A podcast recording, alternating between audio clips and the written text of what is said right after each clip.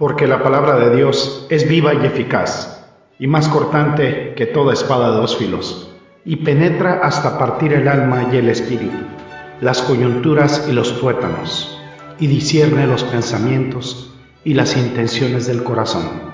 Hebreos 4:12.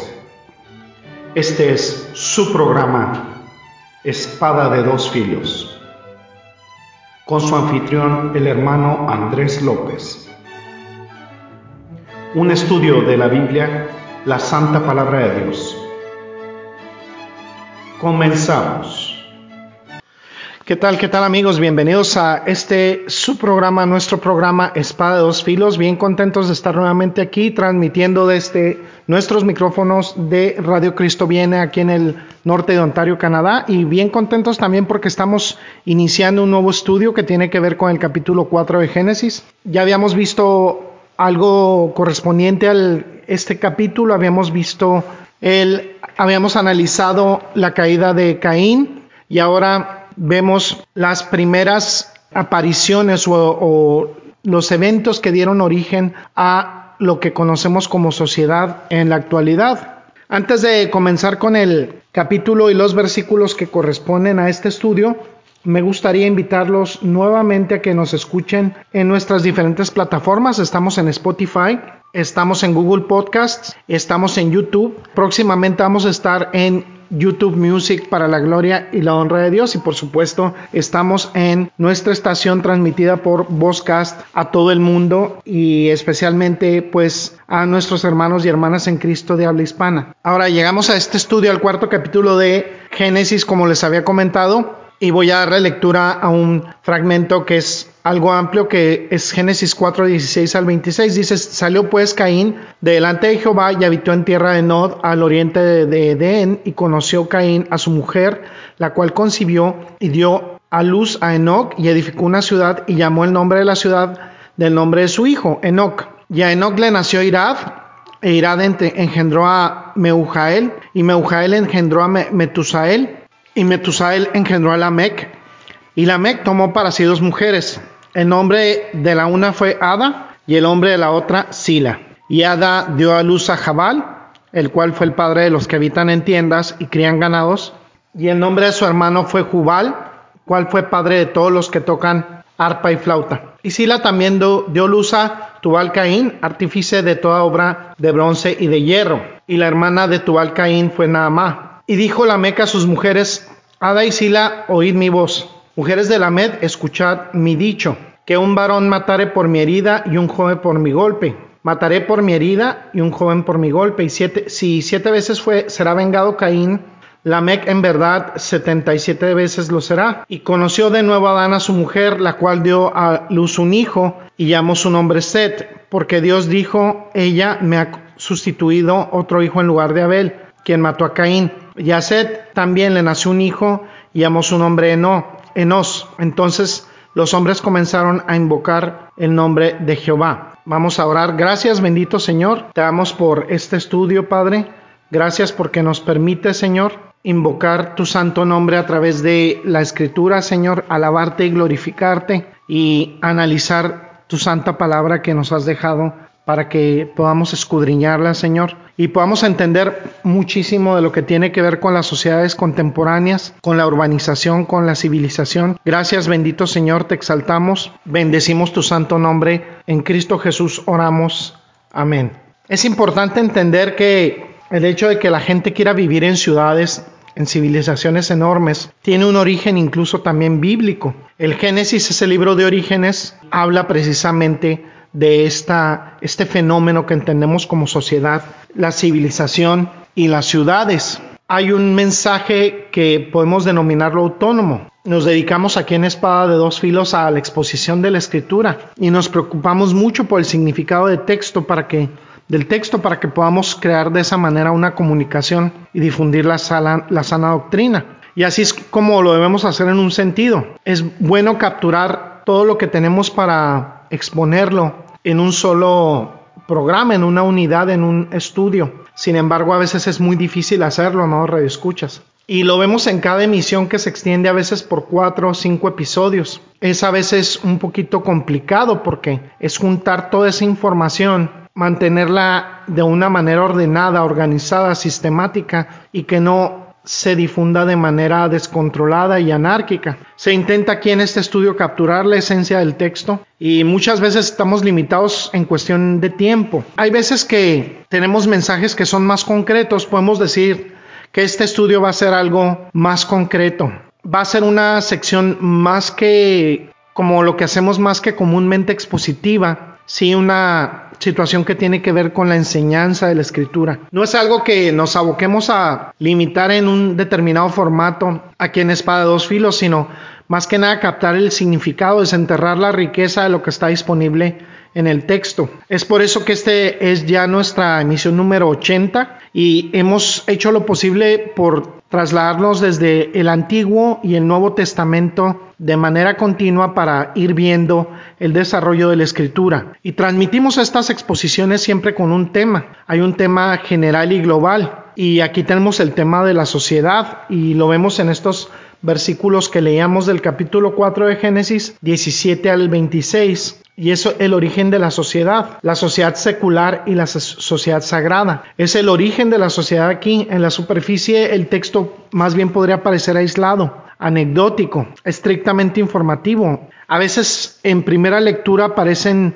una serie de detalles menores, pero, amado Radio Escuchas, esto es mucho más que eso. Es amplio, es una información amplia de la historia de la civilización, de la historia de la sociedad, la historia de la cultura. El hombre en su desarrollo, en una era muy singular de la historia humana.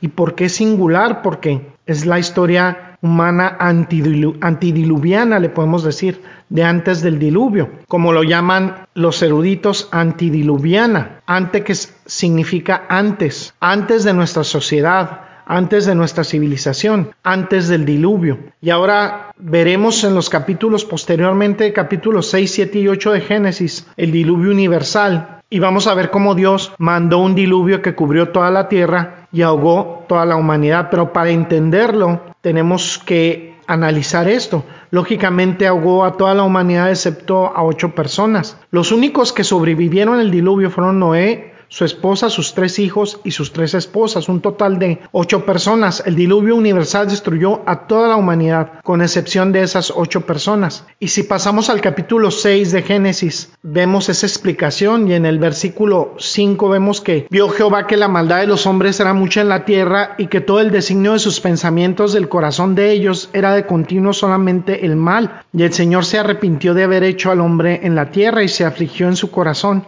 Y el Señor, raeré de la faz de la tierra a los hombres que he creado, desde el hombre hasta la bestia, los reptiles, las aves del cielo, porque me arrepiento de haberlos hecho. Pero Noé halló favor o gracia delante del Señor, o a los ojos del Señor. Y luego continúa mencionando cómo Noé era un hombre justo, íntegro en su tiempo y que caminó con Dios. También menciona cómo Noé engendró tres hijos, Sem, Cam y Jafet. Y ahora bien, la tierra estaba corrompida a los ojos de Dios, la tierra estaba llena de violencia, y Dios miró la tierra y aquí que estaba corrompida, toda carne había corrompido su camino sobre la tierra. Y por supuesto, como sabemos, amados escuchas, el Señor envió el diluvio para desaparecer a la humanidad a excepción de estas ocho personas. Y si vemos el versículo 21 del capítulo 7, dice que pereció toda carne que se mueve sobre la tierra, aves, ganado, bestias, todo reptil que se mueve sobre la tierra, y todo ser humano y todo lo que había en tierra seca todo en cuya nariz estaba el aliento del espíritu de vida, se murió.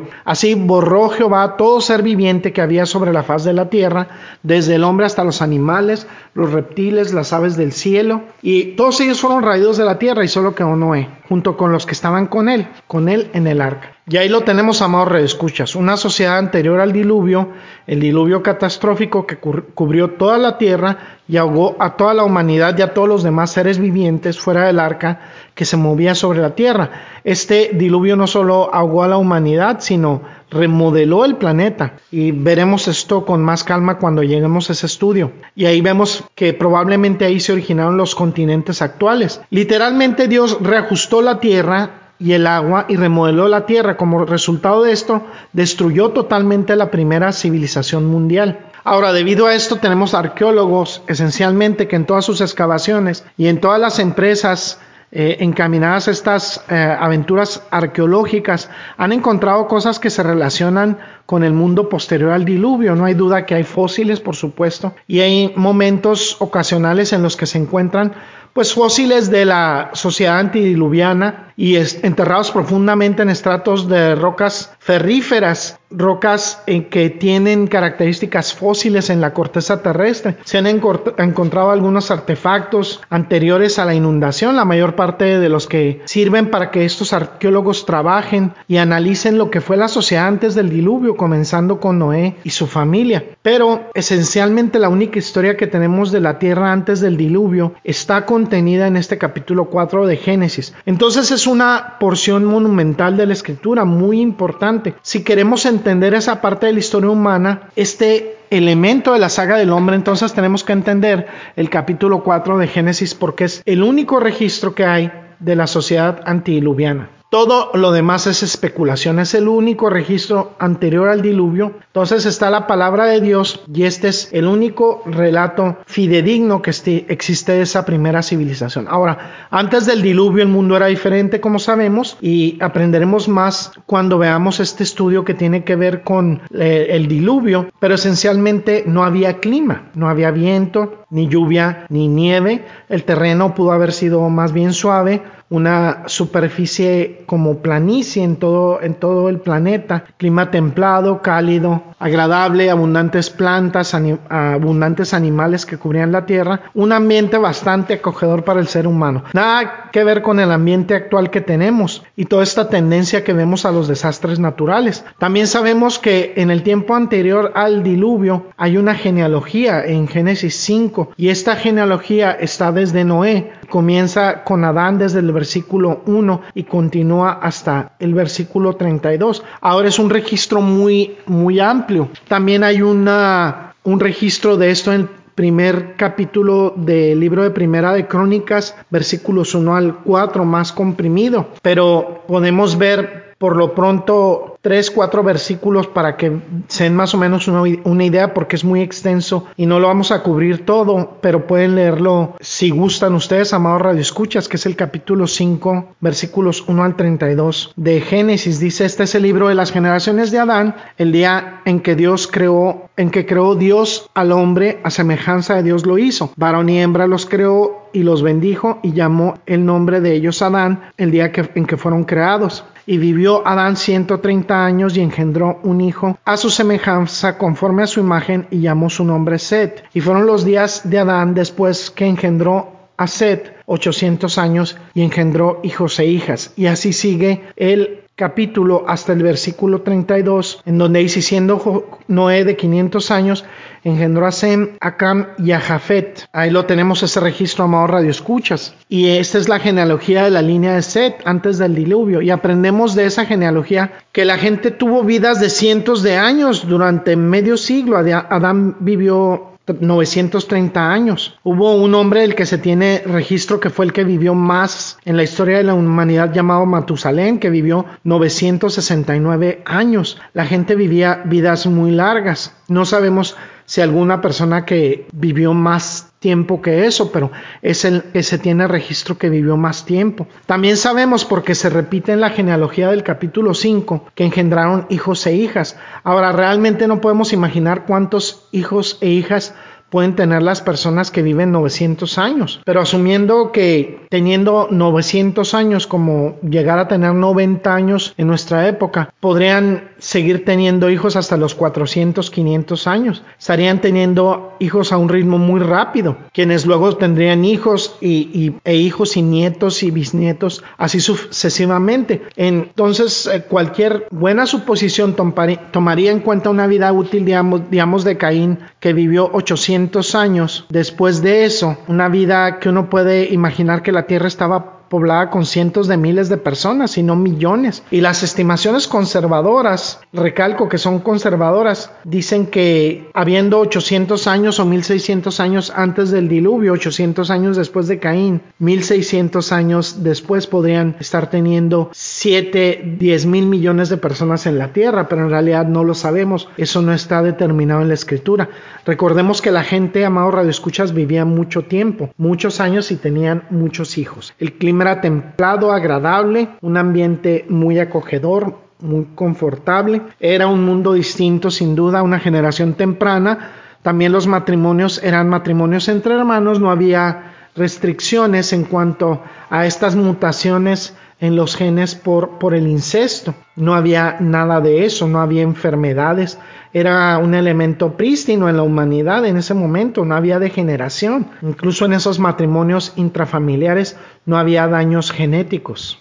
No fue sino hasta muchas, muchas generaciones después del diluvio que Moisés estableció la ley de Dios. Y esta ley de Dios estableció el incesto, es decir, la prohibición del matrimonio dentro de una familia porque esos matrimonios se, habían vuelto genéticamente muy peligrosos. El incesto estaba prohibido en la ley de Moisés, pero antes del diluvio había una pureza prístina del sistema genético humano y, y su torrente sanguíneo, entonces había muy pocos genes mutantes acumulados junto con la ausencia primitiva de organismos productores de enfermedades, que solo se desarrolló gradualmente a través de la ejecución de la maldición por el pecado. Así que esta es una de las razones por las que la gente vivió tanto tiempo. Los microorganismos fueron creados de alguna manera posteriormente, sin duda beneficiosos para ayudar a la vida en ese primer gran lapso de edad. Entonces es probable que tuviéramos una civilización que podría poblar la Tierra con más de 7 mil millones de personas, según algunas estimaciones. La gente estaría viviendo como mencioné anteriormente, en un ambiente mucho más agradable, serían más fuertes de lo que jamás hubiéramos podido imaginar. Hay que ser muy fuerte para vivir 900 años, muy resistentes a las enfermedades, al envejecimiento. Las células no se deterioraban tan fácilmente como ahora. Gente extremadamente saludable, muy inteligente y muy hábiles también. Entonces, imagínense hacer, desarrollar el mismo trabajo durante 600 años habrán desarrollado esos trabajos de manera muy, muy convincente, de manera muy eh, experta. Entonces, imagínense tocar un instrumento musical y hacerlo durante 600 años. Imagínense esa ejecución. Sería en cualquier actividad muy experimentados, en experiencia, en riqueza, muy productivos. Una sociedad inmensamente creativa, grandemente productiva, saludable, muy inteligente, como decíamos. Y la maldición del pecado generaría un declive constante en todos los aspectos de la vida. Ahorita vemos que nos estamos debilitando físicamente. Ahora hay tantos inventos científicos en el área de la medicina, pero en general la ley de la entropía funciona y la materia se descompone. Esas personas eran más inteligentes, más hábiles, más experimentados, más productivos, más fuertes, más sanos y vivían en un entorno mucho más benigno y agradable. Esa podríamos decir que fue la verdadera edad de oro antes del diluvio. Una época fascinante si lo pensamos, amados radioescuchas.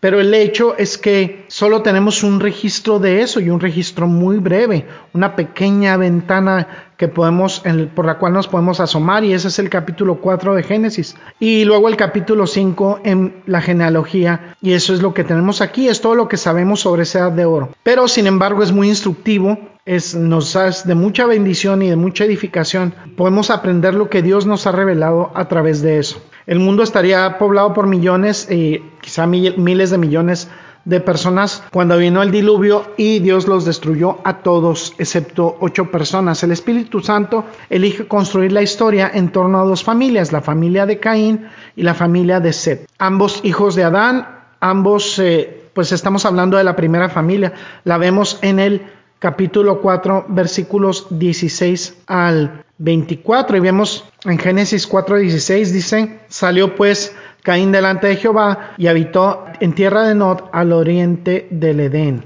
Ahí lo vemos, amado Radio Escuchas. Luego tenemos la historia de la familia de Caín en los versículos 25 y 26. Se nos presenta la familia de Seth y luego en el capítulo 5 tenemos la genealogía de la familia de Seth. Así que ese es el contraste entre las dos familias. Ahora, esta es nuevamente la mente maravillosa de Dios instruyéndonos sobre lo que verdaderamente es genuina información de las dos familias que tenemos hoy en día. Existen únicamente dos divisiones a los ojos de Dios, una división, perdón, a los ojos de Dios, y es la gente salva y la gente muerta en sus delitos y pecados. Es decir, la familia secular y la familia sagrada, ya se ha sido siempre solo dos familias desde la perspectiva divina, desde la perspectiva espiritual en el planeta. Caín y Seth nos modelan a la familia secular y la familia sagrada. Caín y la cultura secular, Set y la cultura sagrada. La sociedad material, la sociedad espiritual.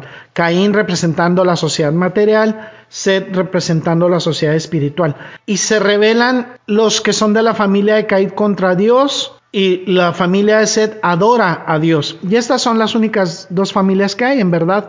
Estamos en uno o estamos en otro. O somos cainitas o somos setitas. Estamos involucrados en una cultura secular o en una cultura sagrada, una cultura material o en una cultura espiritual. Somos rebeldes contra Dios o adoradores de Dios. Entonces lo aprendemos aquí de Caín, en primer lugar la cultura secular y luego viene Seth y la cultura sagrada. La línea del asesino Caín, esta línea es mala, está ilustrada por la Mec, como veremos, el linaje de Seth es justo y bueno, no perfecto, pero justo y bueno. Este linaje está ilustrado por Enos, en el último capítulo, Enoch en el quinto capítulo, y entonces simplemente estamos viendo cómo Dios divide esta la humanidad, de hecho, en dos, antes del diluvio, de manera que toda la humanidad después del diluvio también está dividida. Está la cultura secular, rebelde, materialista, malvada, y está la cultura sagrada, espiritual, en una adoración justa en espíritu y en verdad hacia Dios. Y los dos coexisten en el planeta hasta el final de la historia, es decir, hasta el Apocalipsis. Pero retrocedamos un poco antes del diluvio y vemos este registro histórico preciso que tiene de la civilización. Nuevamente les comento el versículo 16 en que Caín sale de la presencia del Señor y se establece en la tierra de Nod al este del Edén. Y tuvo relaciones con su esposa y ella concibió y dio a luz a Enoch y edificó una ciudad llamada esta ciudad Enoch por el nombre de su hijo. Ahora bien, a Enoch le nació Irad, Irad engendró a Meujael, Meujael engendró a Metusael y Metusael engendró a Lamec. Y Lamec tomó para sí dos mujeres, el nombre de la una era Ada y el nombre de la otra era Sila. Y Adán dio luz a Jabal, él fue el padre de los que habitan en tiendas y tienen ganado, y el nombre de su hermano fue Jubal. Él fue el padre de los que tocan la lira y la flauta, y en cuanto a Sila también, a Sila también dio luz a Tual Caín, forjador de los utensilios de bronce y de hierro, y la hermana, la hermana de Tual Caín fue Namá, y Lamec dijo a sus dos esposas, Ada y Sila, escuchen mi voz, esposas de Lamec, y pongan atención a mi discurso, porque mata a un hombre por herirme y a un muchacho por herirme, y si Caín es vengado siete veces, luego Lamec setenta y siete, setenta veces siete, perdón. Ahora, en la primera lectura, como dijimos anteriormente, parece un poco oscura, de poco alcance, eh, un tanto irrelevante, más que nada anecdótica, pero si la miramos más de cerca, amado Radio Escuchas, será muy, será fascinante es decir, podemos echar un vistazo a Caín, a la cultura secular, a la cultura que por sí misma es una provisión de Dios para la vida del hombre. Ahora recordemos que Dios nos invita a escudriñar la escritura, no nada más a leerla por encimita. Y no vamos a perdernos esto, amado Radio Escuchas. La cultura secular es una provisión de Dios para la vida del hombre. Es gracia común, es la providencia y trae al hombre el disfrute de la creación de Dios. Dios le ha dado al hombre cosas en abundancia para que las disfrute en este sorprendente y asombroso planeta que vivimos, el planeta Tierra. La Tierra misma está repleta de riquezas que nunca dejan de asombrarnos. Podemos sacar de la Tierra todos los materiales que usamos para construir cosas, para producir telas, ropas y, ropa, accesorios parecen no tener fin, desde productos como el algodón hasta productos derivados del petróleo como el plástico y todo lo demás. Podemos extraer la materia de los metales, fundirlos, separarlos en lugares donde están encerrados todos los metales preciosos, las piedras preciosas, las joyas, las perlas que flotan en el mar, eh, eh, de esa pequeña criatura, la ostra, hasta el diamante, que es el más duro o es la más dura sustancia que podemos tener en la tierra, sacada del lecho de roca, todas esas riquezas, en fin, todo lo que disfrutamos todo el tiempo, la electricidad, la capacidad de descolgar un teléfono o utilizar un teléfono celular y hablar con alguien que está al otro lado del mundo, interactuar en un chat en las redes sociales, tener a la mano todo el tiempo esto que sube a un satélite de manera maravillosa y baja en un sistema que dirige a nuestros oídos y a nuestros celulares todo esto sin alambre, todo esto dentro del marco de la creación de Dios. Todo esto es parte de una gracia común de, la providencia del Señor. Y esto contribuye a la comunicación, a la cultura, al hombre en sociedad.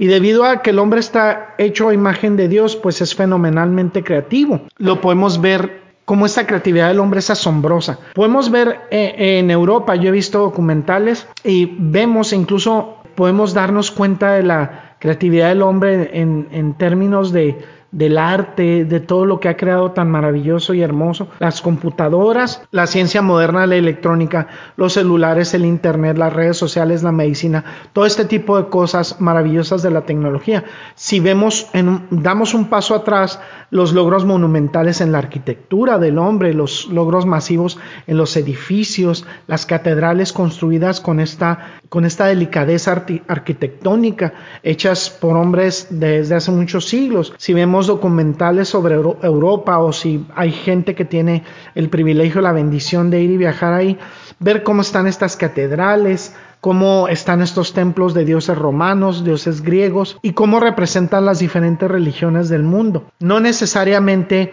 traen gloria a Dios porque son emblemas de una religión falsa, pero son muestras también de una gracia común y de la providencia del Señor están hechos para testimonio de que el hombre fue creado imagen de Dios y tiene una inmensa capacidad de creación, de creatividad. Puede crear cosas con su genio que traen, que evocan la belleza, el orden, la fuerza, que duran miles y cientos de años. El hombre demuestra esa imagen de Dios en él, reflejado a través de estas cosas, que muchas veces no son necesariamente para la gloria de Dios, pero que simplemente demuestran o dan, eh, testimonio de la evidencia de que el hombre está hecho y está creado a imagen de Dios. Es el hombre tiene esta inmensa capacidad y habilidad de crear arte magnífico. Entonces, si vemos un recorrido que ya podemos hacerlo incluso de manera virtual en el Museo de Louvre o el Hermitage en, en Francia o ir a San Petersburgo en visitas virtuales en grandes museos de la Plaza de San Pedro en el Vaticano o visitas a los museos donde quiera que tengan la oportunidad, amados escuchas de viajar en el mundo o de ver documentales y sorprendernos con el genio creativo del hombre. Ver las estatuas de Miguel Ángel, la última cena de Leonardo da Vinci y así sucesivamente podemos ver estas grandes pinturas, deleitarnos con los grandes maestros, Rafael, Miguel Ángel, Bermini, etcétera, y darnos cuenta que ha habido una eh, gran cantidad de arte provocado por el hombre. Vemos ahí lo absurdo de la idea de la evolución. No hay ninguna, ningún grupo de babuinos o de orangutanes que hayan creado nada como eso. Está muy claro cuando vemos la historia del hombre desde el capítulo 1 hasta el capítulo 4 de Génesis, que vemos esta especie de historia observable, verificable, que puede ser estudiada por la arqueología cuando vemos antes del diluvio cómo la, forma de la Tierra ha cambiado drásticamente, ha sido cambiada, los esfuerzos arqueológicos, la construcción de ciudades, la urbanización que ha hecho el hombre. Y podemos encontrar fósiles y decir, bueno, es una criatura que vivió hace mucho tiempo, pero no podemos encontrar artefactos sustanciales en la historia que puedan definir la naturaleza de la vida en la Tierra. Y esto es increíble, que pasó con esas 7 mil millones de personas que vivieron en la Tierra. No tenemos suficientes artefactos arqueológicos para reconstruir en su totalidad cómo era la vida antes del diluvio. Es como si Dios dijera, no solo la voy a borrar, sino borraré todo lo relacionado con esa sociedad de la faz de la tierra para que nunca más pueda ser recordado. Entonces cuando regresamos a ese punto, vemos al, al, hombre como ser creativo. ¿Cómo era el hombre entonces? ¿Qué tan refinado podía llegar a ser su arte? Cuán refinada podía haber sido su artesanía, la artesanía de una mente prístina, viviendo cientos y cientos de años en una tierra amable, productiva. Esta mente que tuvo una capacidad probablemente intelectual mayor que la que podemos tener ahora, que le proporcionó todos esos recursos a su alcance sin tener que lidiar con problemas y desastres naturales y climáticos como lo vemos ahora. Esta creatividad estaría mucho más allá de la nuestra, por supuesto, mucho más allá de cualquier cosa que pudiéramos imaginar. Se pudo haber desarrollado una cultura altamente sofisticada, claro que sí, en 1600 años con esta población masiva que inundó la tierra y que posteriormente fue también inundada en el diluvio. Y lo vemos un poco en este cuarto capítulo de Génesis. No es este neandertal que nos hace creer la falsa idea de la evolución que gruñe y que resopla. Este no es un hombre de las cavernas encorvado, masticando carne cruda. No hubo evolución. Nunca ha habido ni hubo ninguna evolución. El hombre fue creado como hemos estado diciendo hace aproximadamente seis mil años y maravilloso, capaz, fuerte, saludable, inteligente, sabio, hábil y mucho más experimentado que cualquier hombre que hayamos conocido. Y esto por designio de Dios, para que la cultura sea un don de Dios, lo mismo que los hombres pueden calificar esto como gracia común, como providencia, es el regalo de Dios para nosotros. Entonces, vemos a Caín y la cultura secular y de hecho retomamos esta historia en el versículo 16 porque dice que Caín salió de la presencia del Señor y se estableció en la tierra de Nod, al este del Edén. Ahí el prototipo o la protocultura secular. Ahora bien, sabemos que esta parte de la historia, porque ya lo hemos visto en los primeros 15 versículos, que Caín era un incrédulo. Caín rechazó a Dios, se negó a creer en el Dios vivo y verdadero, en el creador del cielo y de la tierra y de todo lo que existe.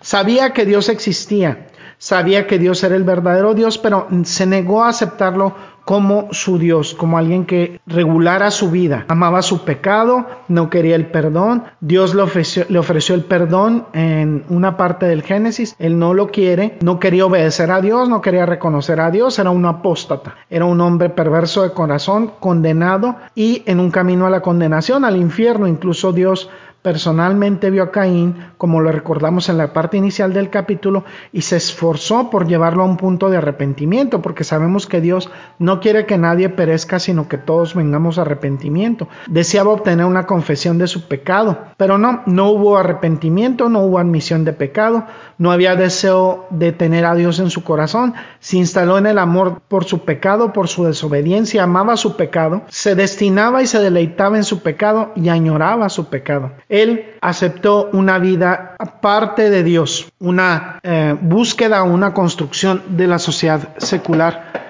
Y en el versículo 14 él dice, me has echado de la faz de la tierra y de tu rostro me esconderé. Así lo dice Caín. Se esconde del rostro de Dios. Él busca estar lejos de la presencia de Dios. Dios lo envía fuera de su presencia, lo echa fuera de su presencia. Por lo que este juicio de Dios fue la elección totalmente consciente, totalmente racional por parte de Caín. Y así es con todos los que rechazan a Dios pueden disfrazar su falta, su incredulidad de muchas cosas. Yo escuchaba incluso ayer a una persona en TikTok diciendo algo como que rechazaba la Biblia y todo esto, porque no, no era toda la extensión de la fe, etcétera. La gente se puede crear muchas maquinaciones en su mente para evitar confrontar ese pecado de la manera que vimos por parte de Caín, que pareció ser, de alguna manera podemos decir, sí, más, más honesta.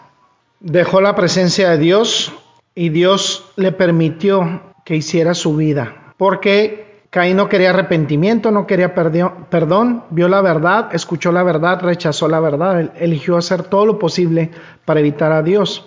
Y por eso vemos en los versículos del 16 al 26, vemos que no se menciona a Dios en absoluto. Dios no tenía lugar en la línea de Caín. Dios no tenía lugar en la cultura secular. Y esto es algo que no es nuevo, amados radioescuchas. Sacar a Dios de la cultura secular no es nuevo, es algo muy, muy, muy antiguo. Entonces Caín se establece en el versículo 16, él está firme, resuelto en su rebelión, en darle la espalda a Dios y se establece en la tierra de Nod. Curiosamente, en hebreo Nod es vagando. Se establece en la tierra de los errantes, también tal vez era un lugar o una referencia a su vida como vagabundo, porque en el versículo 12 Dios lo había maldecido diciendo, eres vagabundo y errante sobre toda la tierra. Y así es, salió de la presencia de Dios y se instaló en su vida como un vagabundo, toma esa elección o toma esa decisión perfectamente consciente, sale de la presencia de Dios, elige el juicio en vez de la redención. Entonces, Él es el primer apóstata, el primer pecador condenado. Las personas que vivieron antes que el Adán y Eva eran creyentes. Su hermano nacido después de él también creía en Dios y en el Dios verdadero y le obedecía y le adoraba en espíritu y en verdad. Y recuerda, recordamos, podemos recordar que Caín lo mató y es el primero de los pecadores condenados que rechaza el perdón de Dios. En algún momento se casa en el versículo 17. Vamos a ver Génesis 4:17 dice y conoció Caín a su mujer, la cual concibió y dio a luz a Enoch, y edificó una ciudad y llamó el nombre de la ciudad del nombre de su hijo Enoch. Hace vida marital Caín y se casa con su hermana, la gente siempre pregunta de dónde sacó Caín a su esposa.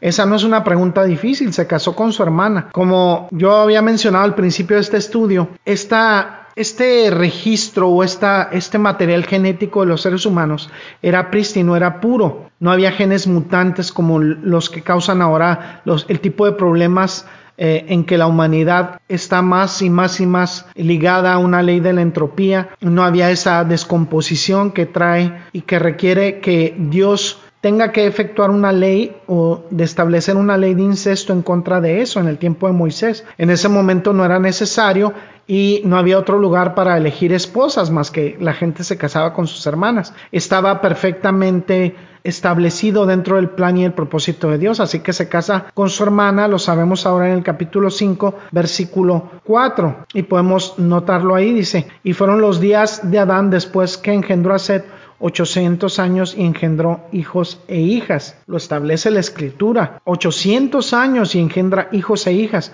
Podemos pensar que no tuvo otros hijos e hijas hasta que tuvo a Seth, de modo que Caín no pudo haberse casado hasta que nació Seth.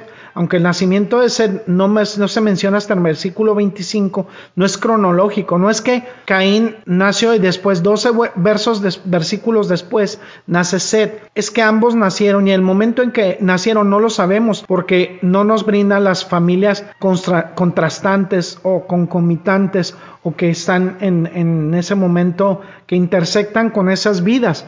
Entonces Caín se casó, no nos dice el nombre de su esposa, simplemente la podemos llamar señora Caín, se casó con una de sus hermanas.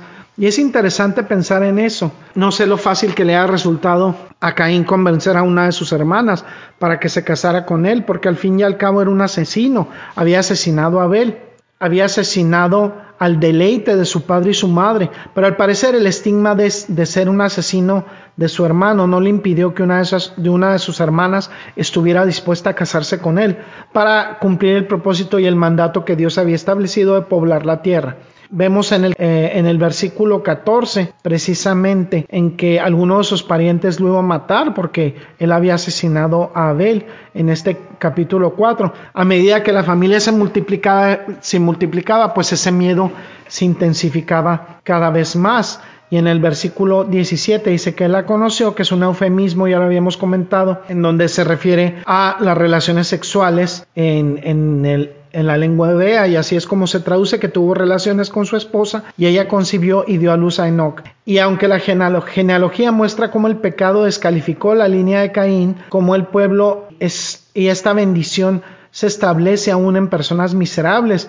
El flujo culmina con la Mec. Vemos que era gente incompetente, pecadora, pero que aún así disfrutaba de la gracia común y de la providencia por parte de Dios. También nos muestra la gracia común de Dios porque podían procrear, incluso Caín con su maldad podía procrear, también disfruta de la alegría del matrimonio.